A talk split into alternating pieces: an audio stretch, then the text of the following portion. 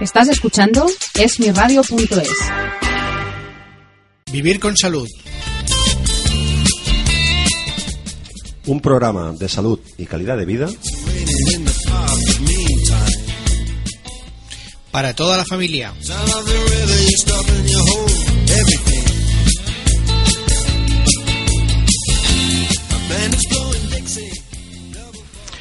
¿Qué tal familia de Vivir con Salud? Bienvenidos, bienvenidas eh, a un programa más de vuestra sección, de vuestro apartado, de vuestros, vuestra información sobre salud y calidad de vida y bienestar y encontrarse bien. Como siempre, dos médicos de familia, el doctor Jordi Arrofat, aquí conmigo. ¿Qué tal, Jordi? Muy bien, ¿qué tal, doctor Salvador Jiménez? Muchas gracias. Encantado hombre. de estar aquí como siempre. Como siempre, aquí nos tenéis a vuestra disposición. Em, quiero deciros que tenemos una página en Facebook donde podéis dejar en el muro cualquier comentario, sugerencia de futuros temas que queráis que trate- tratemos en este en estos programas porque nos parece que están destinados a vosotros. Por lo tanto cualquier sugerencia en este sentido será más que bienvenida. Podéis dejar comentarios críticas o lo que os parezca apropiado.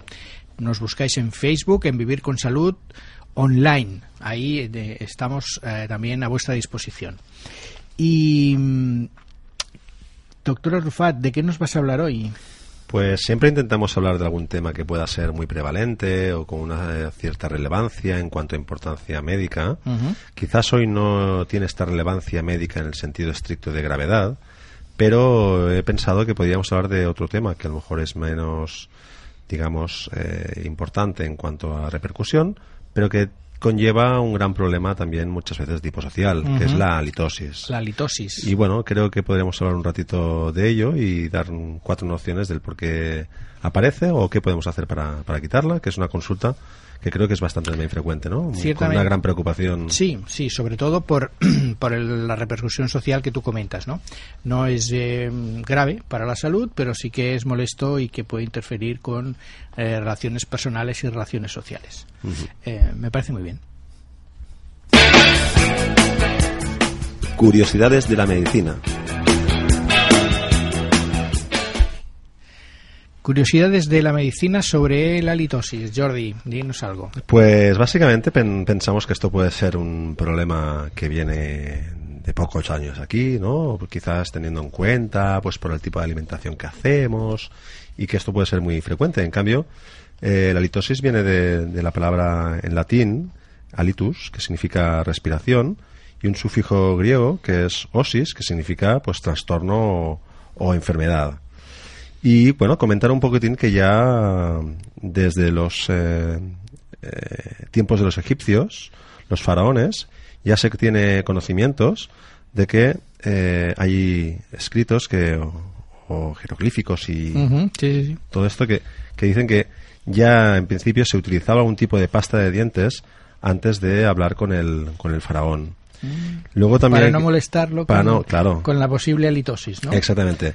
Dicen que hay eh, papiros de estos que describen que se utilizaba incienso, canela, mirra y miel como medio de hacer una especie de pasta de dientes para, para evitar la litosis. Luego también, más adelante, eh, en la medicina un poquitín ya más eh, reciente, bueno, reciente ya está hablando. Comparada con los comparada antiguos. con los antiguos. hablan de Sí. utilizar vino tinto junto con algún tipo de, de especias Ajá. para tener también mejor mejor eh, Mejor aliento. mejor aliento y luego incluso también eh, en, la- en las en el, antiguo imperio chino pues eh, antes de visitar al emperador pues se les hacía hacer como una especie de de masticar una especie de, de como de materia, no sé cómo decirlo, como se me sale, que llevaba clavo, ¿eh? Clavo es una especie también. Pues ya estamos hablando de que durante muchos siglos, muchos siglos, muchos siglos se ha intentado combatir eh, la litosis de muchas maneras. Muy bien. Ya lo saben ustedes. No es algo reciente. Es eh, los egipcios, los griegos, los romanos, incluso los chinos, hace miles de años ya proponían remedios. Exactamente.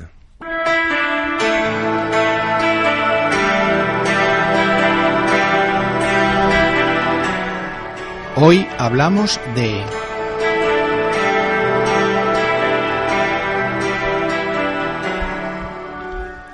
La halitosis se define como el olor desagradable que procede del aliento de una persona. Es un problema social y un síntoma frecuente en atención primaria, aunque no siempre se consulta.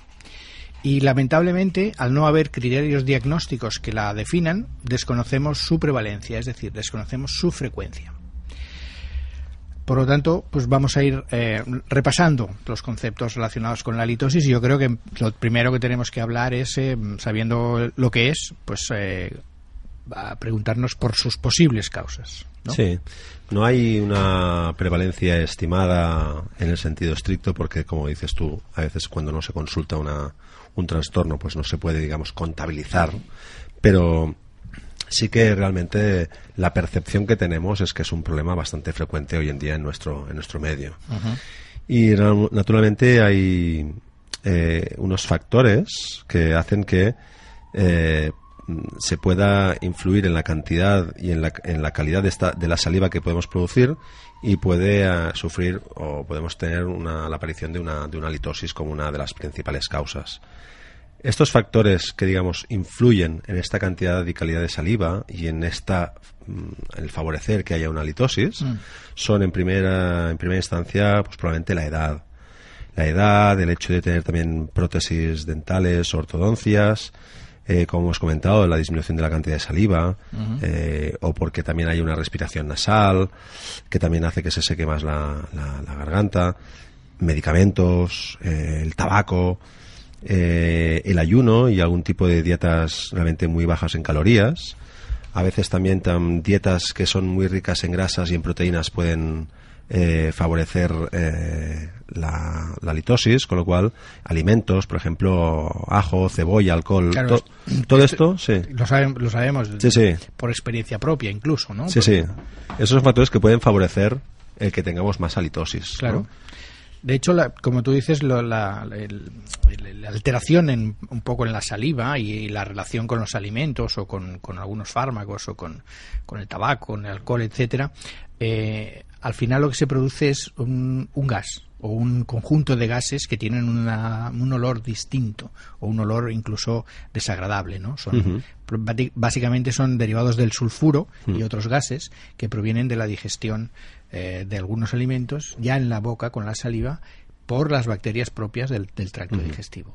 Por lo tanto, ya de entrada digamos que hay una tendencia natural hacia la producción de estos gases, ¿no? Sí, esto es, bueno, es un tema que también quizás hablaremos un poquito más tarde, ya lo introduces tú, es uno de los factores eh, predisponentes. Sí. Esto en el apartado de medicina, en la evidencia que tenemos en nuestro tercer bloque, pues comentaremos un poquitín el, el, el, el cómo se produce, el por qué se produce, ¿no?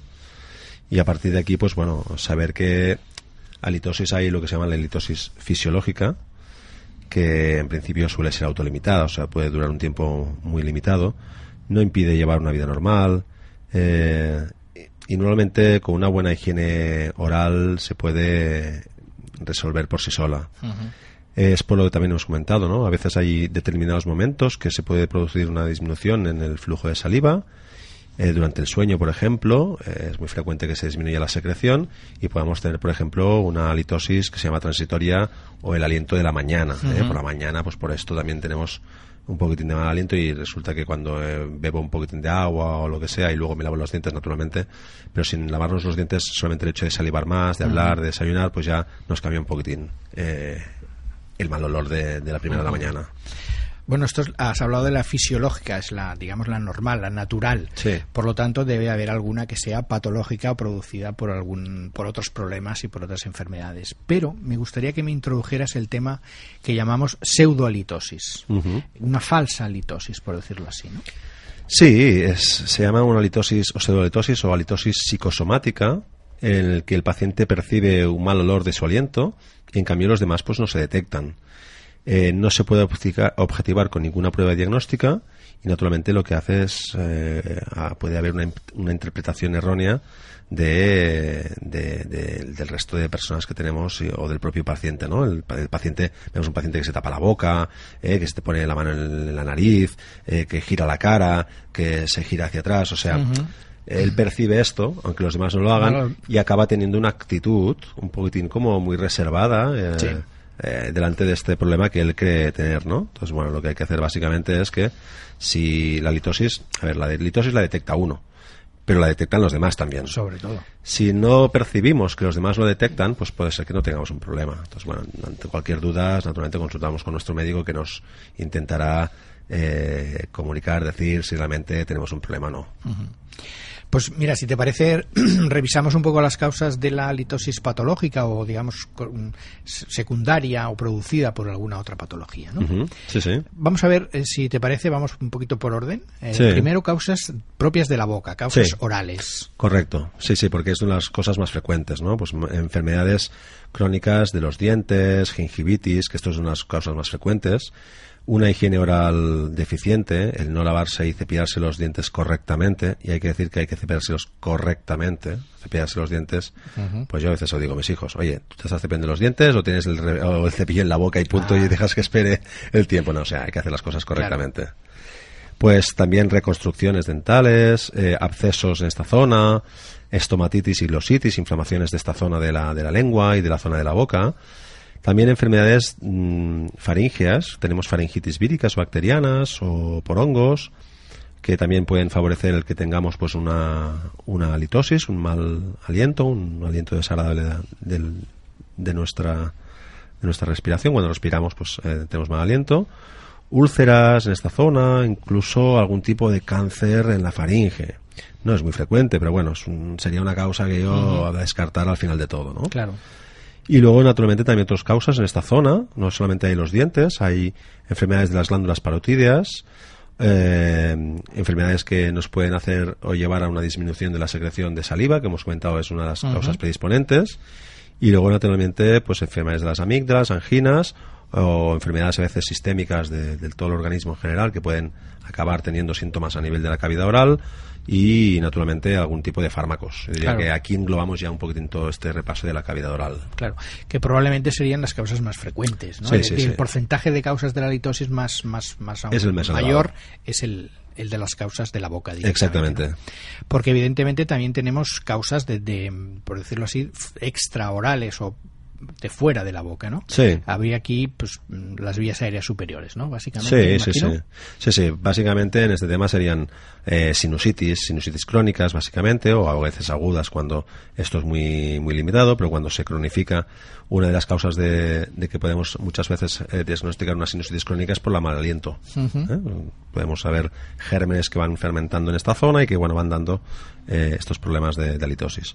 Pólipos nasales, rinitis, eh, eh, cuerpos extraños en, la garganta, en esta zona de, perioral. Y luego también pues eh, tenemos enfermedades de estas extraorales, son enfermedades digestivas, divertículos de Zenker, que esto es como una especie de como de bolsita que se forma a nivel del principio del esófago. Y ahí se queda una pequeña bolsita donde se puede poner material eh, alimenticio, que se queda allí, eh, queda putrefacto, se descompone y da este, este mal olor. Naturalmente también pueden, pueden provocar esto el reflujo gastroesofágico, paso de ácido del estómago hacia el esófago, retenciones de alimentos a nivel del estómago, hemorragias, infecciones pues, por el Ecobacter pylori, que es un germen bastante frecuente y que está bastante de moda últimamente. Y luego también otros tipos de problemas como síndromes de mala absorción y cánceres gástricos, que son patologías un poquito más hmm. menos frecuentes, pero bueno, también tener en cuenta. Bueno, en el fondo lo que tenemos que hacer es repasar un poco todo lo, todos aquellos eh, órganos y sistemas que al final tienen el, o el principio está en la boca y que pueden estar afectados por alguna enfermedad, ¿no? Sí, Porque también el aparato digestivo, eh, perdón, el respiratorio, al final o al principio también está la boca, es un componente del aparato respiratorio. Exactamente. Enfermedades respiratorias, infecciosas o incluso algún cuerpo extraño a nivel de la tráquea, pues pueden dar una hipersecreción un poquitín más purulenta, más, más infecciosa, más eh, fétida y mm. pueden dar también problemas de este tipo. Y entre las enfermedades sistémicas, es decir, de las enfermedades estas que eh, afectan a gran parte del organismo o a muchos sistemas, eh, probablemente la diabetes y la insuficiencia renal y la hepática serían lo más importante, ¿no? Las más frecuentes. Sí, sí. Estas son lo que todo el mundo puede conocer, ¿no? La diabetes, la insuficiencia renal y la insuficiencia hepática, pues todo el mundo las conoce. Y luego hay enfermedades autoinmunes, enfermedades que nuestro cuerpo, determinados anticuerpos atacan a, zonas del organismo. Eh, o alteraciones sanguíneas o otro tipo, o por ejemplo el tener una fiebre. el, estar en un estado febril, todo el mundo conoce que hay una característica mal olor de la, de la, de la boca cuando hay procesos febriles o naturalmente cuando hay otro tipo de cosas, déficits de vitaminas, que aquí son muy poco frecuentes. ¿eh? Mm. Estamos en la época de que todo el mundo toma vitaminas y yo siempre comento que vitaminas se necesitan, por ejemplo, en África. La gente allí no tiene nada que comer y ahí sí que tienen déficits carenciales y en nuestro país, en principio, por, suerte. por lo general, por lo general, no hay déficits de vitaminas como para estar tomando. Pero bueno, déficits de vitaminas también podrían tener esto, este tipo de problemas. Oye, y entre los fármacos que podemos eh, utilizar habitualmente en consulta y prescribir a nuestros pacientes porque tienen determinadas determinados otros problemas de salud, ¿cuáles serían los más frecuentemente implicados en la litosis? Pues los más frecuentemente implicados son, por ejemplo, los anticolinérgicos. Son medicamentos que lo que, como efecto secundario, pueden dar una disminución de la secreción de, la saliva, con lo cual ya tendríamos el mecanismo por el cual lo provocan. Y, se queda de boca, ¿no? Y una sequedad de boca, eh, con, disminuye la, secreción de saliva y da una secreción de boca que puede dar la, litosis. Y luego muchos medicamentos que han estado tomando las personas, como por ejemplo problemas para medicamentos para el corazón, como por ejemplo es la, nitroglicerina para el corazón que se toma la gente, los antihipertensivos, algunos antihipertensivos, algunos antihistamínicos, ansiolíticos, antidepresivos, antipsicóticos. Como puedes ver, eso es un grupo de medicamentos que si los planteamos en nuestra consulta todos los días. Muchísima gente, por desgracia, está tomando medicamentos de este tipo y que son candidatos a poder tener una litosis farmacológica. Cierto, pues los, los prescribimos con, con, bastante frecuencia en gran parte de nuestros pacientes, sobre todo a nivel crónico. Ah, ¿Alguna enfermedad psiquiátrica, no? Me imagino que también estará implicada. Sí, es cuando ya hemos comentado que la, la litosis, la pseudolitosis, que puede ser un problema en el cual uno percibe un mal olor, cuando ya pasamos a una percepción exagerada y esto me conlleva ya no tan solo a una a unos hábitos de ponerme la mano delante, sino que ya hago una conducta evitativa en determinados momentos y esto influye mucho en mi calidad de vida y mi vida, podemos hablar que se, se trata de una alitofobia, ¿eh? es una fobia a tener alitosis y es este miedo exagerado a padecer el mal aliento. A veces dicen que esto eh, no es exactamente una enfermedad, puede ser incluso un síntoma de otras enfermedades psiquiátricas, por ejemplo, eh, trastornos psicóticos, trastornos de ansiedad o trastornos que llamamos somatoformes, ¿no? los que eh, nuestro cuerpo simula enfermedades cuando no las tenemos. bueno, puede ser, pero se trata de, también de un, de un, problema importante porque entonces aquí sí que no hay propiamente una halitosis. Estamos hablando de una enfermedad que no provoca halitosis, pero que yo me lo creo. Es una pseudolitosis, pero exagerada. Exacto. Y patológica. Y patológica. Bueno, pues entonces, ¿cómo vamos a diagnosticar esto? Me imagino que vamos a preguntar muchísimo, ¿no? Como siempre. Sí, eh, aquí hay que preguntar, pues sobre todo la anamnesis, que es este interrogatorio que tanto nos gusta hacer, que tú siempre defiendes a capa y espada naturalmente, porque es como debe ser, es como nos han enseñado a intentar eh, ejercer nuestra, nuestra profesión. Por desgracia cada vez tenemos menos tiempo, intentamos preguntar menos, pero debemos preguntar, ¿no? pues un poquitín sobre todas estas, estas causas que hemos conocido, indagar y ir descartando cuál es la causa que puede ser una exploración física, sobre todo de cara a determinar problemas en la cavidad oral, en la cavidad perioral, mirar a ver si hay posible una sinusitis, otro tipo de patologías y naturalmente pues eh, muchas veces nos quedamos ya un poquitín con el diagnóstico de esta manera. El diagnóstico se hace con la exploración física y la anamnesis, hay una serie de diagnósticos o de métodos diagnósticos que no se utilizan, que los hablaré quizás también en la medicina basada en la evidencia, porque realmente no, no salen a cuenta. Y el diagnóstico básicamente se hace un poquitín por la percepción que tiene el médico de mal olor. ¿Eh? O sea, es un poquitín de nariz sí, sí. por parte del médico. Hay que oler el mal olor. Hay que olerlo y decir, oye, pues mire, sí, usted tiene mal olor. A veces el olor puede tener una característica diferente que nos puede pensar que, mira, esto vamos por aquí por allí. Pero básicamente es este el, percibir realmente el mal olor. Claro. Y también descartar decirle, oiga, no, usted no tiene mal olor. Usted tiene una pseudoalitosis, usted tiene esta percepción, pero tranquilo que no es ningún problema ningún problema orgánico. Hombre, de hecho, una, una, una prueba muy sencilla que podemos hacer en la consulta es oler alternativamente el aliento expirado por la boca y por la nariz. Y si esa diferencia es importante, pues podemos orientar a cuál podría ser, si es una causa más, digamos, de la boca o perioral, como comentabas tú, sinusitis o rinitis o alguna alteración de la vía respiratoria superior, ¿no? Exactamente. Em, También es, perdona, ¿eh? también Sí. es puede ser necesario, o sea, lo que son pruebas diagnósticas o pruebas complementarias, realmente las pruebas de laboratorio, exámenes, no nos, aquí no nos dicen dónde está la litosis, ¿no? En algún caso, pues nos puede confirmar el que si hay una diabetes por el medio, si hay algún tipo de enfermedad, hay una insuficiencia renal, hay, un- hay algún otro tipo de enfermedad que puede eh, explicar esta posible causa de halitosis. Estamos hablando que la mayoría, como has dicho tú, son relacionadas con las zonas orales o periorales. Sí. ¿eh? Uno cuando tiene una halitosis no tiene por qué pensar tengo una insuficiencia renal. No. Claro. Ahora, cuando yo tengo una insuficiencia renal y está demostrada, pues puede ser que llegue un momentito que pueda tener una halitosis que se me explique por esto. ¿vale? O no, si no, la- las, las personas ahora dirán al médico, dirán, oiga, tengo halitosis, debo tener una insuficiencia renal, tengo diabetes, tengo no sé qué, tengo... No, ya, Cierto. mm, cuidadito, eh, con, con mesura. No hay ninguna prueba diagnóstica que lo demuestre. A veces puede ser necesario un examen otorrinolaringológico para descartar pues aquello que decíamos del el divertículo de Zenker, que puedan hacer pues una laringoscopia una, una prueba que, que nos permita ver un poquitín toda esta cavidad perioral que nosotros no podemos ver a simple vista. Claro. Pero no hay mucha más cosa en cuanto a prueba diagnóstica concluyente. Está claro. Probablemente también la, la el, el preguntar al, al compañero o compañera, al, al- al marido, a la mujer, al, la persona que, muchas veces detecta la halitosis en, el paciente, también puede ser importante. Nos puede informar si es peor o mejora en determinados momentos o haciendo o comiendo determinados alimentos o, eh, en fin, en situaciones concretas que también nos pueden orientar a cuál puede ser el problema. Sí, sí, es una manera también de intentar pues descartar esta pseudolitosis o esta litofobia que hay personas que suelen tener Sí. y cuando realmente por parte de los convivientes pues no se detecta un problema importante, pues también podemos digamos minimizar eh, la importancia que esto puede tener.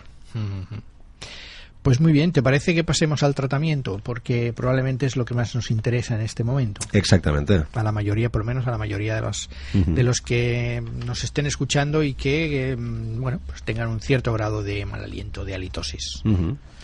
Bueno, pues el tratamiento va encaminado De la- según la causa, ¿no? Según la causa. Me vas a decir según la causa. Según la causa, entonces aquí, con que las causas más, eh, como las causas más frecuentes son las que están relacionadas con la buena higiene dental, bucal, pues básicamente mantener una buena higiene y salud dental, incluso una, una costumbre que yo creo que no se utiliza cada día y que no se utiliza mucho porque estamos en una sociedad que yo creo que es poco proclive a utilizarlo, pero que es muy sano, es el hilo dental.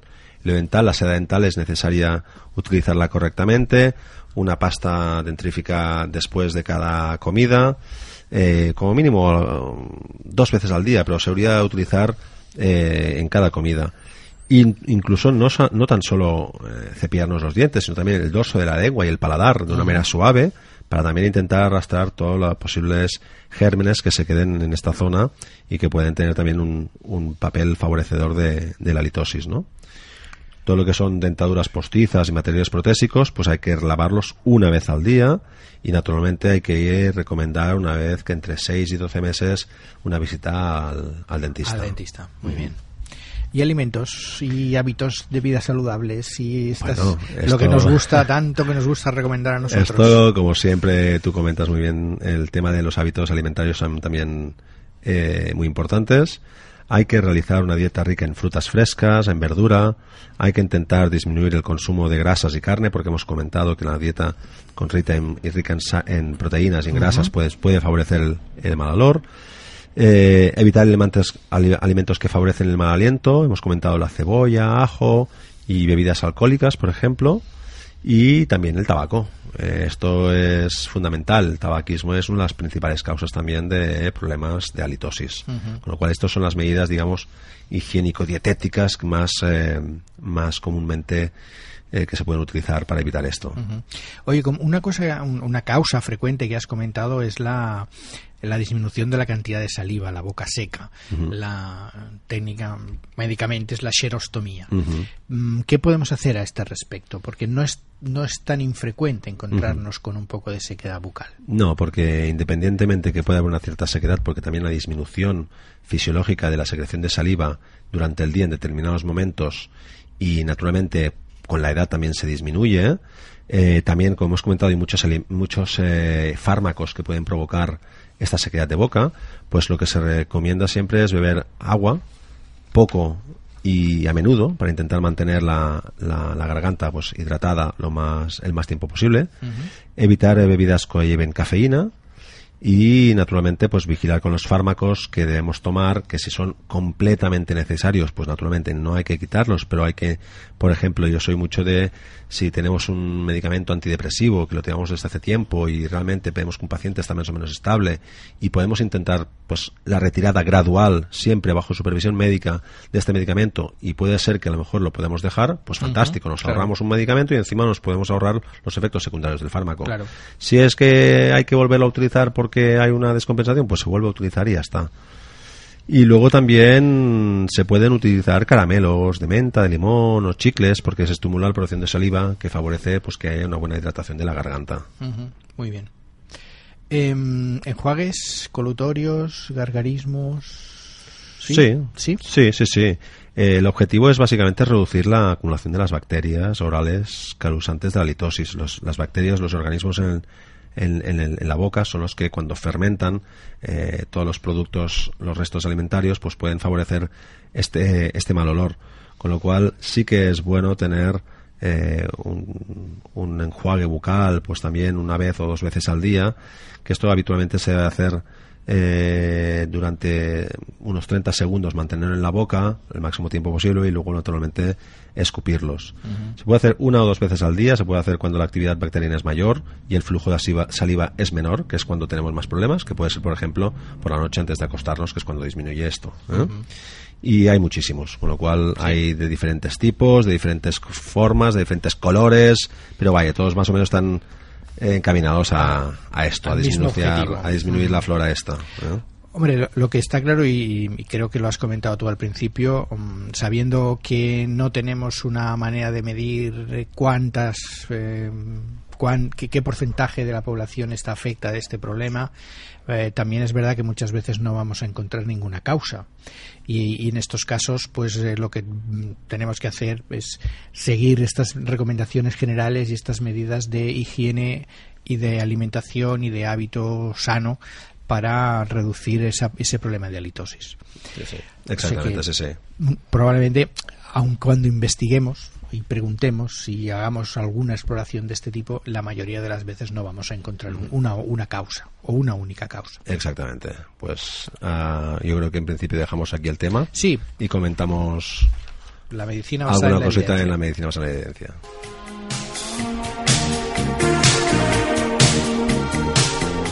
La medicina basada en la evidencia.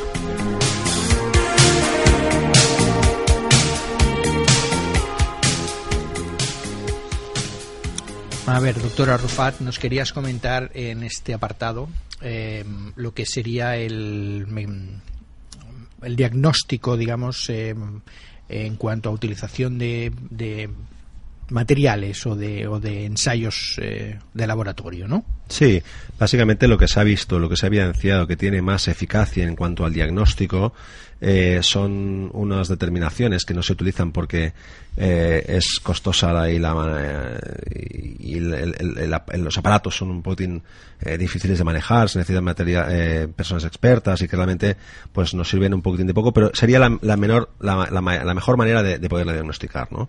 Es una cosa que se llama cromatografía gaseosa, que sería el, digamos, el gold standard, que se llama la principal prueba para diagnosticar esto. Y lo inconveniente, como hemos comentado, bueno, aquí lo que intenta detectar específicamente son compuestos volátiles del sulfuro, que has comentado tú en el inicio.